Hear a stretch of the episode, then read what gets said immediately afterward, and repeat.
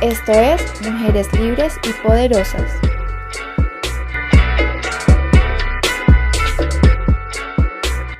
Hola, ¿cómo están? Bienvenidos a este nuevo episodio en el que hablaré sobre la despenalización del aborto en Ciudad de México. Soy Valentina Sánchez y hoy me gustaría hacer un recorrido histórico que nos permitirá conocer los procesos de lucha y reivindicación que han llevado a cabo durante décadas mujeres y activistas feministas para alcanzar el decreto que legalizó el aborto en su totalidad en Ciudad de México. Esto como un derecho para garantizar la vida y la libertad de elección sobre las maternidades. Además, quisiera hablar del por qué el aborto legal, seguro y gratuito debería ser una cuestión fundamental de los derechos de las mujeres en este contexto.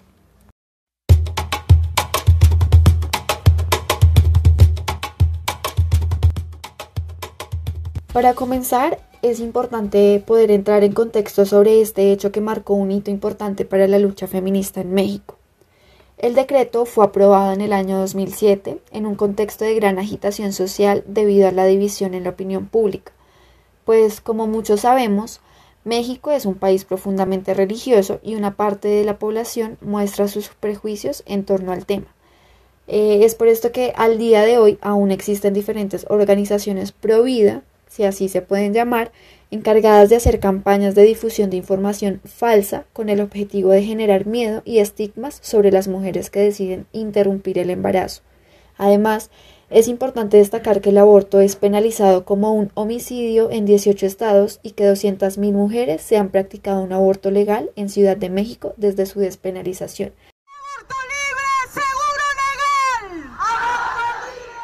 Ahora sí, demos inicio a este pequeño recorrido histórico. Primero, es importante que volvamos a la década de los 70, en donde la llegada de la segunda ola feminista a México daría visibilidad al tema del aborto y a su despenalización. En un comienzo, los colectivos Mujeres en Acción Solidaria, MAS y el Movimiento Nacional de Mujeres MNM realizaron las primeras conferencias públicas entre los años 1972 y 1974. En estas se expusieron el aborto como un derecho democrático de todas las mujeres, al igual que plantearon que se trataba de un tema de salud pública y justicia social. En este momento se comenzó a hablar por primera vez, entre otras cosas, de maternidades voluntarias, educación sexual y derecho al acceso de anticonceptivos seguros. Dos años después, para 1976 exactamente, ya se habían formado seis colectivos más en Ciudad de México, conformando así la coalición de mujeres feministas. En 1979, ya para dar finalidad a esta década, surgió el Frente Nacional de Lucha por la Liberación y los Derechos de las Mujeres, el cual se aliaría con la coalición de mujeres feministas para comenzar a trabajar en el proyecto de ley de maternidad voluntaria que se presentó en el año 1976. Sin embargo, como ya lo había mencionado anteriormente, eh, este proyecto tuvo una respuesta negativa por parte de distintos sectores católicos del país y por eso el debate en torno al proyecto de ley quedaría suspendido. La necesidad y el derecho que tenemos las mujeres de decidir sobre nuestra vida y sobre nuestro cuerpo. El amor de una madre es el después de Dios, es el más. Luego de estos sucesos que fueron un poco controversiales, en 1991 se creó el Frente Nacional por la Maternidad Voluntaria y la Despenalización del Aborto. Este frente estaba conformado por 62 organizaciones sociales y feministas. Y acá me gustaría hacer un paréntesis porque el hecho de que solo hasta 1991 se haya hablado en México sobre el derecho reproductivo como un derecho fundamental para las mujeres pues es una muestra de un proceso tardío en Latinoamérica respecto al reconocimiento de los derechos de la mujer como parte de una sociedad. Además, el rechazo y el gran poder de decisión que tiene una institución como lo es la religiosa sobre el cuerpo de las mujeres también es una prueba de que estamos en una sociedad patriarcal que desde un principio pues no nos tomó en cuenta nosotras para la formulación y declaración de los derechos universales. Como tú me a ser la que obedece porque mi cuerpo me pertenece. Yo decido de mi tiempo como quiero y donde quiero. Independiente yo nací, independiente decidí. Yo no camino detrás de ti, yo camino de la para ti. En 1992, un grupo de mujeres, entre las que se encontraba Marta Lamas, una reconocida líder feminista de México, vieron la necesidad de posicionar el aborto como un tema de salud pública importante, a través de argumentos sociales, legales y de dignidad humana. Allí mostraron que cientos de mujeres morían a causa de abortos clandestinos. Fue de esta manera como surgió el Grupo de Información en Reproducción Elegida, más conocido como el GIRE uno de los movimientos más importantes en este proceso. A diferencia de los anteriores colectivos, el GIRE tuvo una estrategia diferente. Ellas buscaron acercarse a los medios de comunicación, trabajar más de cerca con los políticos, además de documentar procesos de despenalización de aborto en otros países y promover el respeto por los derechos sexuales y reproductivos a través de información veraz y personas especializadas en el tema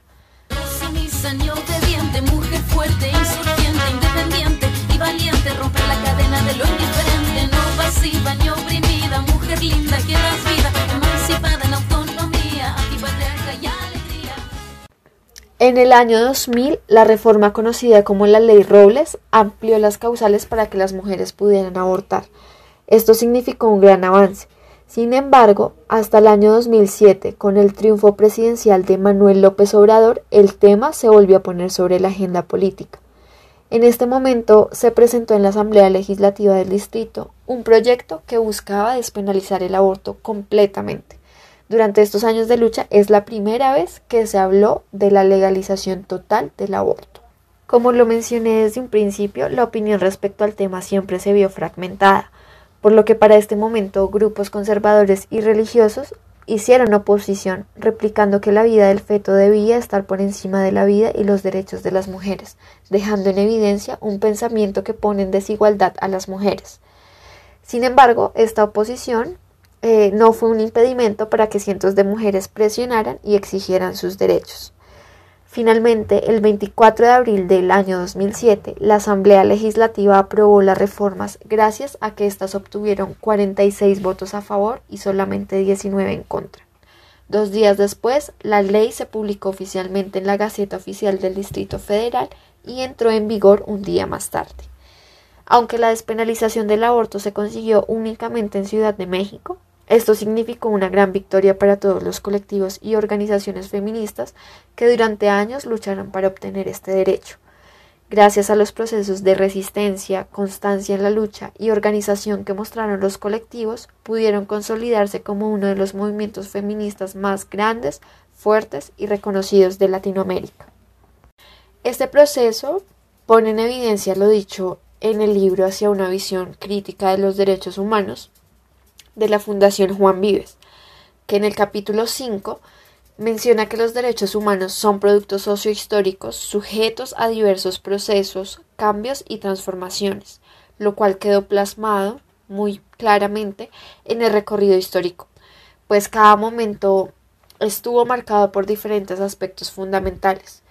Igualmente, en este capítulo eh, se menciona el surgimiento de los derechos humanos a partir de la toma de conciencia de cada momento histórico de los valores sociales fundamentales. Es por esto que la llegada de la segunda ola del feminismo a México jugó un papel importante en este proceso, pues fue el inicio de un momento en el que las mujeres en México empezaron a preguntarse sobre sus derechos sexuales, sus derechos reproductivos, así como también por el derecho a decidir sobre sus cuerpos. Finalmente, pues me gustaría destacar que la despenalización del aborto en Ciudad de México significó también un proceso cultural relevante. Aunque aún existen algunos sectores opositores que argumentan que el aborto es la negación a la vida de un bebé y que es un derecho que debe prevalecer sobre los de las mujeres, em, pues se menciona de esa misma manera en el capítulo del libro que me permito citar que no existe una única concepción de los derechos humanos, porque no existe una única concepción de la dignidad humana.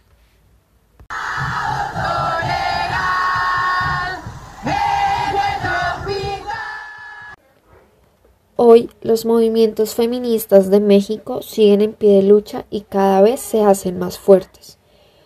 Continúa el debate en Latinoamérica para que el aborto sea posible y accesible para todas las mujeres para que no seamos estigmatizadas, criminalizadas y juzgadas por decidir sobre nuestros cuerpos.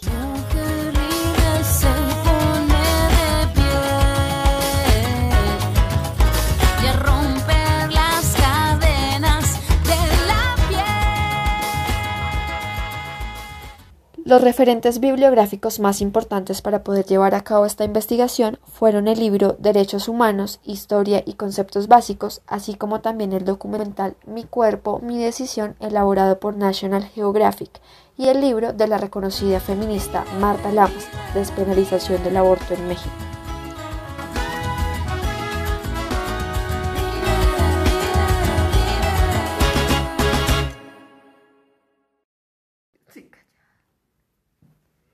Bueno, a mí me gusta leer en mis ratos libres, me gusta leer mucho a Oscar Wilde, a Gabriel García Márquez, y pues hace poco terminé el retrato de Dorian Gray. Me gusta leer crónicas, novelas y cuentos, de lo que casi no sé es de poesía. Bueno, a mí me gusta leer en mis ratos libres. Me gusta leer mucho a Oscar Wilde, a Gabriel García Márquez, entre otros. Hace poco terminé de leer el retrato de Dorian Gray y me gustó mucho. Me gusta leer también crónicas, novelas y cuentos. Y de lo que casi no sé, pues es de poesía. ¿Y tú, Iván, qué percepciones tuviste de este poema? ¿Conoces o has leído al autor? ¿Y a ti cómo te fue, Iván? ¿Has leído este poema o conoces al autor? ¿Qué percepciones tuviste? Eh, yo siento que es un poema diferente a los pocos que he leído. Igualmente es interesante la crítica o reflexión que el autor quiere hacer, porque de alguna u otra forma está cuestionando y poniendo en comparación el oficio de un DJ y el de los poetas. Desde mi percepción el poeta desde mi percepción el poema trata de lo que les dije antes. Al poeta en este momento ya no se le está valorando como antes.